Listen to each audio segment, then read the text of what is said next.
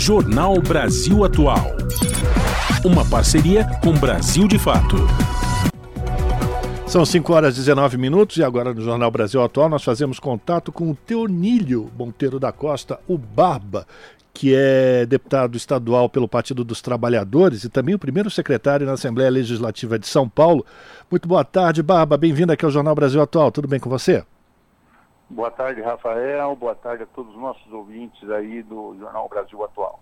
A gente convidou o Barba para conversar aqui com a gente, para falar e fazer um balanço do primeiro semestre de atividades na Assembleia Legislativa e amanhã que tem já a retomada dos trabalhos legislativos aqui em São Paulo, já fazer um, uma expectativa de quais seriam os principais ou quais serão os principais projetos que devem ser analisados pelos deputados, mas diante do que aconteceu nesse fim de semana lá no Guarujá, Bárbara, é, a gente precisa começar por aí. Qual a tua avaliação dessa ação da Polícia Militar no Guarujá? Como é que você avalia também as declarações tanto do governador, Tarcísio de Freitas, como do seu secretário de Segurança Pública, falando ou minimizando essas mortes e dizendo que, o, no caso do Tarcísio, que ele estava muito satisfeito com a ação da Polícia Militar?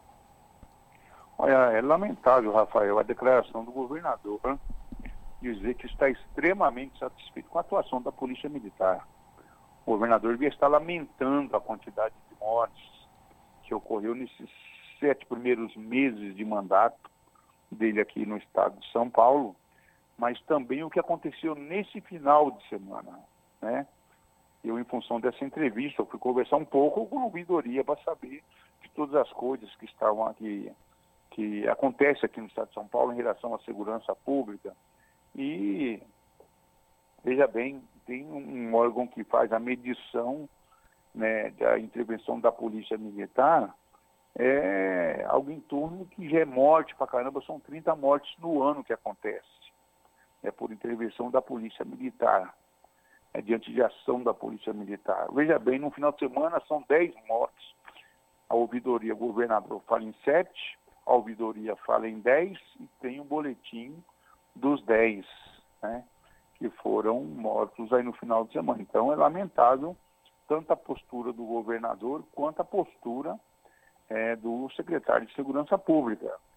É, a gente sabe que as tensões que são é, no enfrentamento né, que a polícia faz, agora não dá para um governador dizer isso. Não dá para o governador toda hora estar tá falando que vai é, remover as câmaras dos uniformes, né? Então, quer dizer, nós precisamos ter uma polícia que tenha mais investimento, que tenha mais inteligência, é, que tenha mais benefícios, que tenha melhores condições de trabalho. Até porque o policial trabalha 12 por 36, né, no dia que ele está de folga, aquele para ele descansar psicologicamente, ele está fazendo um bico por aí afora porque o salário é baixo né, fora o reajuste que foi dado agora a partir de 1 de julho, o salário da Polícia do Estado de São Paulo era o 22º do Brasil. Né? Então, tudo isso acaba interferindo na ação da polícia né, em outras ações. Então, é lamentável né, o governador, o chefe de um Estado da Federação, dizer isso. Boa tarde, Cosmo falando. Ainda sobre esse caso trágico que resultou aí cerca de 10 mortos em uma comunidade do Guarujá.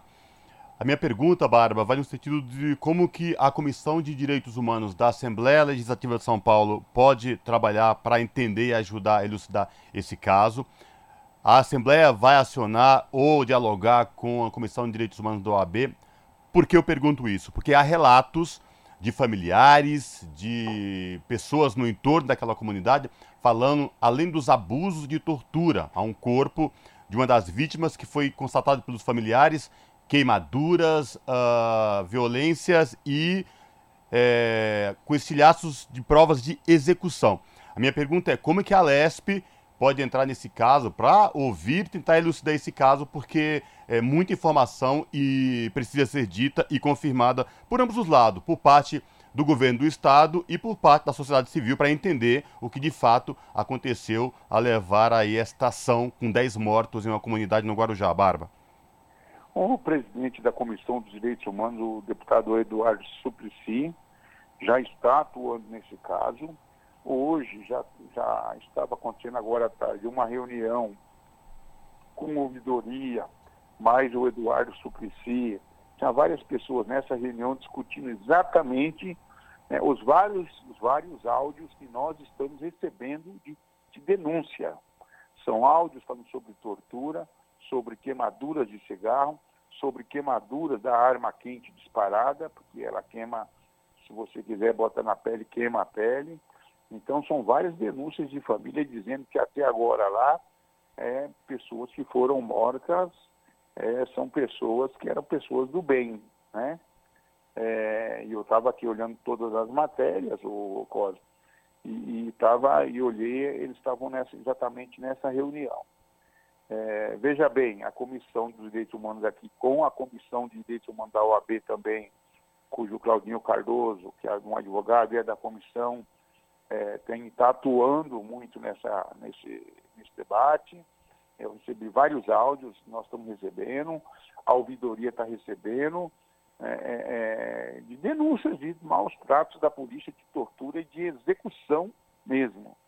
Então, assim, é uma coisa que nós estamos em pleno século, século XXI, não dá para admitir. Hoje tem muito mais condições de trabalhar com inteligência do que só achar que é só apertar o dedo e matar pessoas. A gente está conversando com o deputado Teonílio Monteiro da Costa, o Barba, carinhosamente conhecido por todos como Barba, que também é o primeiro secretário na Assembleia Legislativa de São Paulo.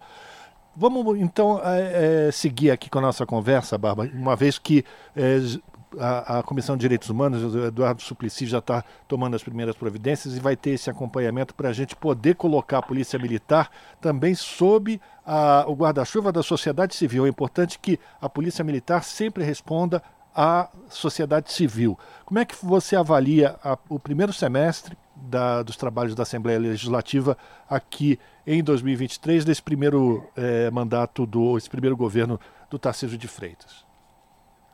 Foi um mandato com várias demandas aqui na Assembleia, é um mandato ainda que com a base governista está meio perdida ainda, sem saber direito o que fazer.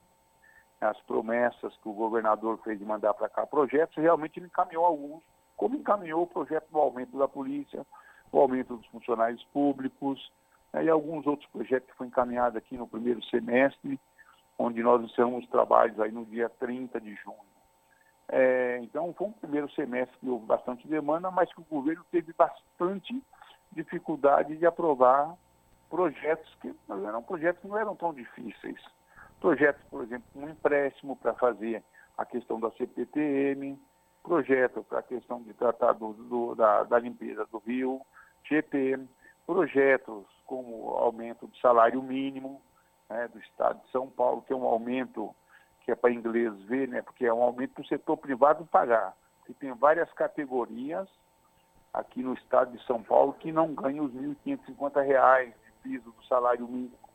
Né? Você pergunta, pega enfermeiros com 20 anos de casa, 25 anos de casa, que a composição salarial dele dá acima do salário mínimo. Mas se você pegar só o piso salarial dele, não dá o salário mínimo. São várias categorias, inúmeras. É, é, é, então, são projetos mais fáceis de aprovar. E, e, o projeto do aumento dos policiais, né?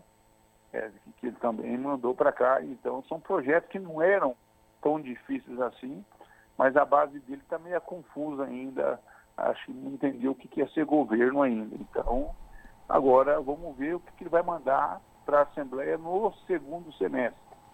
E eu vou defender aqui que a gente tem agora, nesse segundo semestre, que discutir projetos de deputados, voltado, projetos de deputados voltados aqui nessa casa, que ajude a melhorar e organizar a vida da população paulista e paulistana.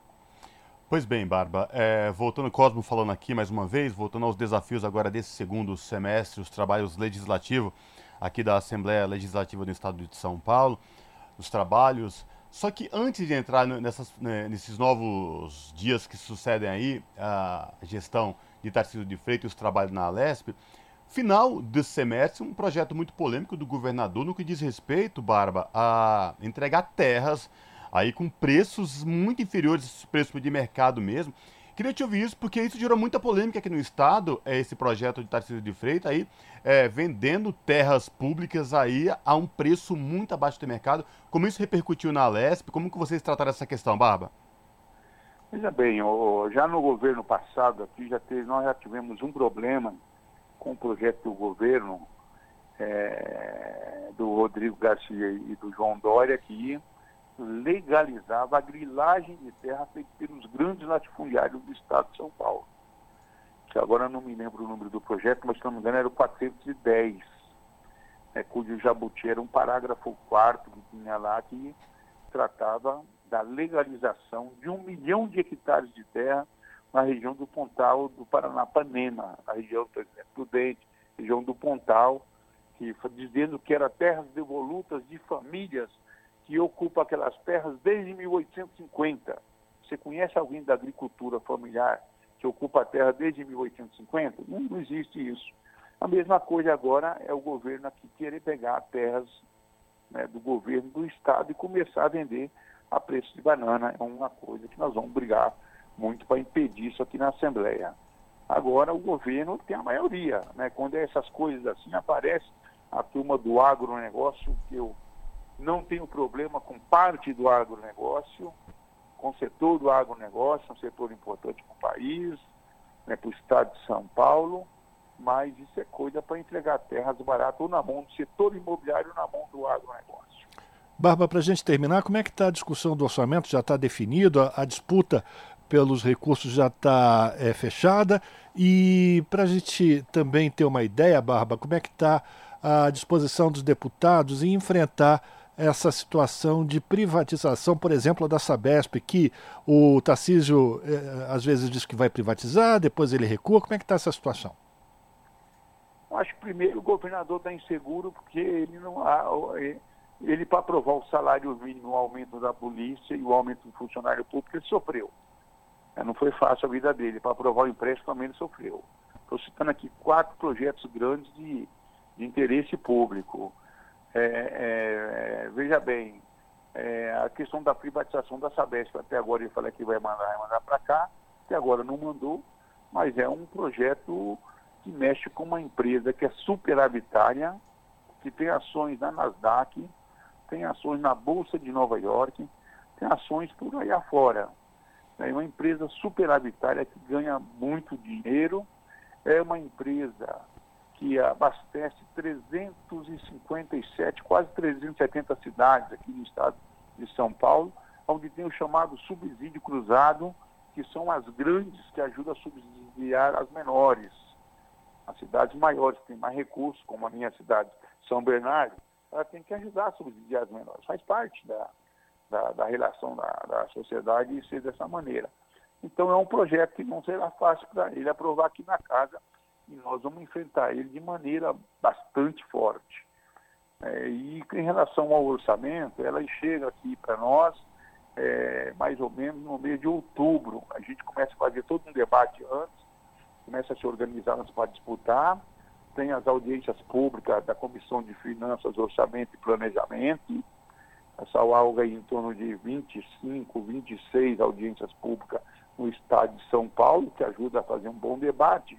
Mas, infelizmente, infelizmente, essas audiências, o que a gente aprova nelas, acaba não sendo aprovado no orçamento.